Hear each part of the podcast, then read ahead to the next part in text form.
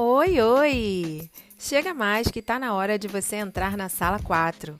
Hoje é quinta-feira, 20 de agosto, e está começando mais um episódio do podcast da Sala 4.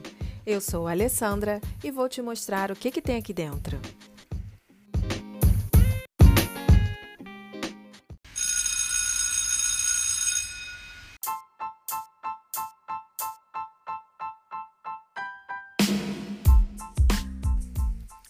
E continuando nossa temporada sobre folclore, hoje vamos falar sobre lendas urbanas.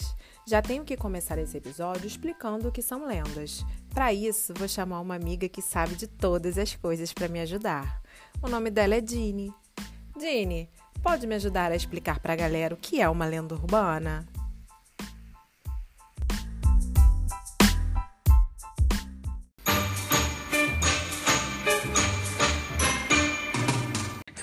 Lendas modernas, contemporâneas, que aconteceram praticamente hoje em dia. São pequenas histórias de caráter fabuloso ou sensacionalista, amplamente divulgadas de forma oral, por e-mails ou pela imprensa, e que constituem um tipo de folclore moderno. São frequentemente narradas como sendo fatos acontecidos a um amigo de um amigo ou de conhecimento público, Muitas das lendas urbanas são, em sua origem, baseadas em fatos reais ou preocupações legítimas, mas geralmente acabam distorcidas ao longo do tempo. Com o advento da internet, muitas lendas passaram a ecoar de maneira tão intensa que se tornaram praticamente universais.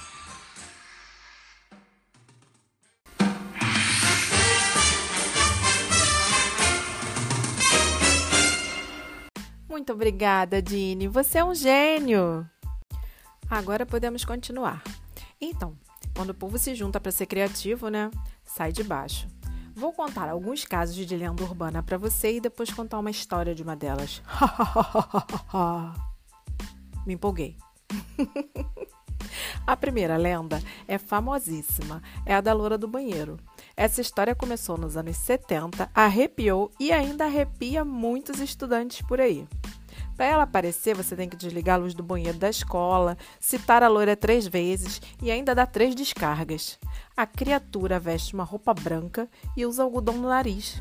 Socorro! Para mim, ela nunca apareceu, não. Para minha sorte, né?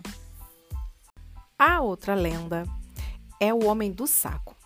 O caos do homem que ameaçava criancinhas nasceu em 1950, mas tem fama até hoje. Segundo o conhecimento popular, um velho ranzinza perambula por aí capturando criancinhas que não respeitam os mais velhos. Ele carrega um saco onde coloca os malcriados. E ainda dizem que ele transforma essas crianças em sabão. Tá bom, eu sei. A gente tá cada vez mais precisando de sabão, né? Para lavar as mãos, higienizar as coisas.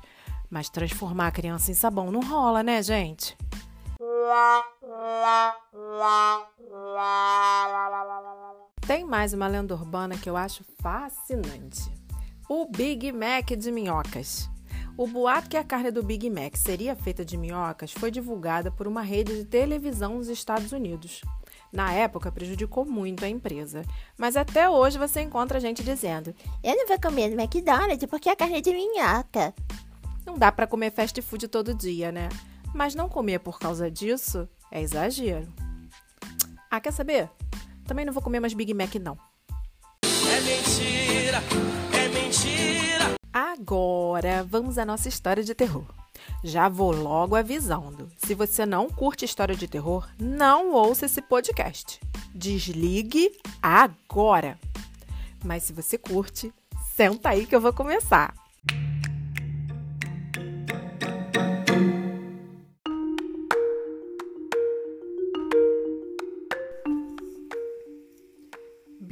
Papão. Aquela era uma noite estranha.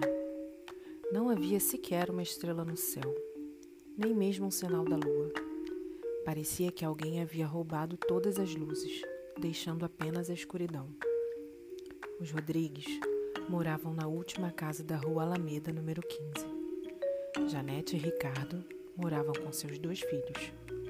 Bruna era uma adolescente de 14 anos e Leonardo, um garoto de apenas seis. Eles se preparavam para dormir. Depois de passar no quarto da filha mais velha, o casal caminhou em direção ao quarto do filho. Chegando lá, encontraram o garoto sentado na cama com um olhar apreensivo. Perguntaram se estava tudo bem e Léo disse que sim. Ambos deram um beijo no filho e caminharam até o corredor, indo para o quarto. Léo estava tenso, seu olhar percorria atentamente cada canto do cômodo. Às vezes parecia que seus brinquedos se mexiam, mas ele dizia para si mesmo que nada era real. Pegou o cobertor e se cobriu, deixando apenas parte do seu rosto à mostra. Alguns minutos se passaram e o garoto viu a lâmpada do abajur piscar, até que se apagou de uma vez.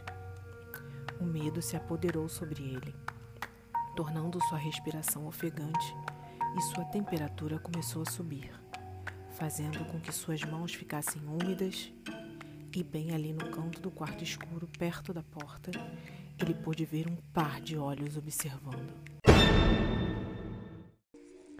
O garoto se cobriu por inteiro. É apenas minha imaginação. Ele repetia a frase em sua mente. Logo tomou coragem e tirou o cobertor do rosto, olhando para o mesmo lugar mas não viu nada.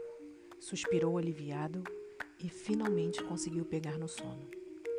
As horas se passaram e um barulho despertou o pequeno Leonardo.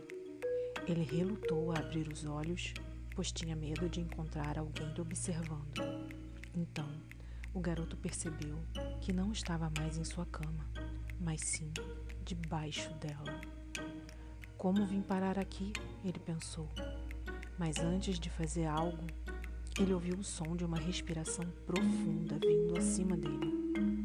Tem alguém na minha cama, pensou. Leonardo tapou a boca com as mãos para abafar o som de um grito que ele deixara escapar.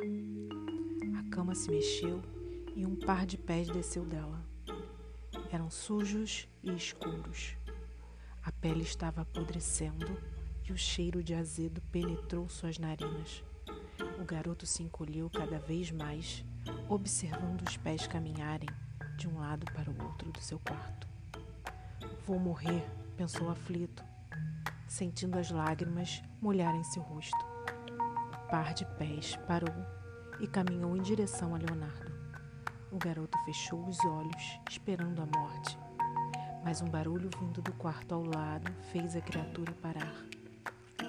Leonardo voltou a abrir os olhos e viu os pés caminharem até a porta e saírem pelo corredor.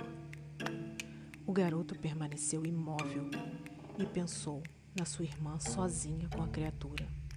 Tomou coragem e saiu de debaixo da cama e foi em direção ao corredor.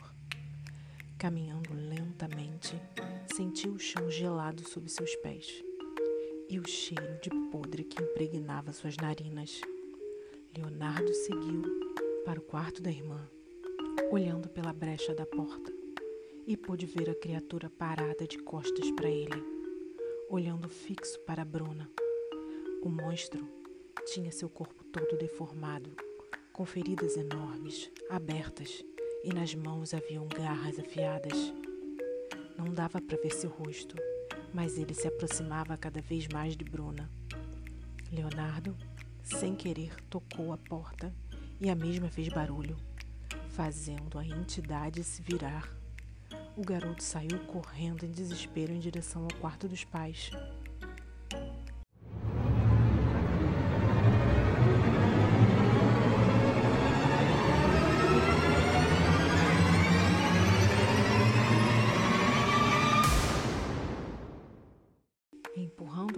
Do quarto com força, Leonardo gritava. Tem alguém aqui em casa. E os pais não acreditaram, não viam ninguém.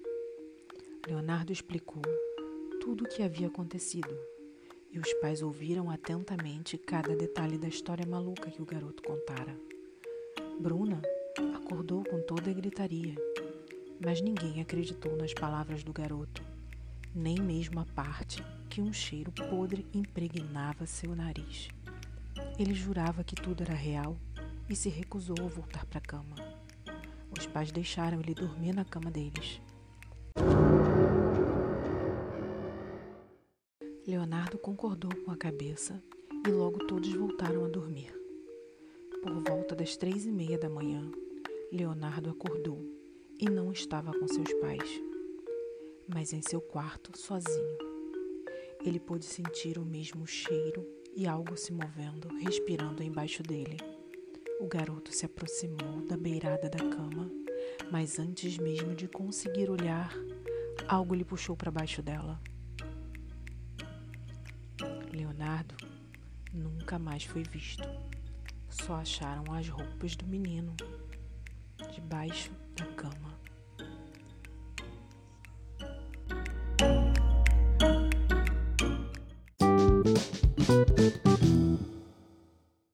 Isso aí, amores. Uma história assustadora que não assusta nada.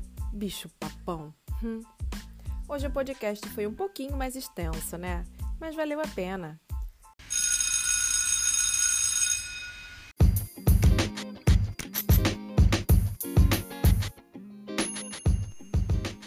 E este foi mais um episódio do podcast da Sala 4.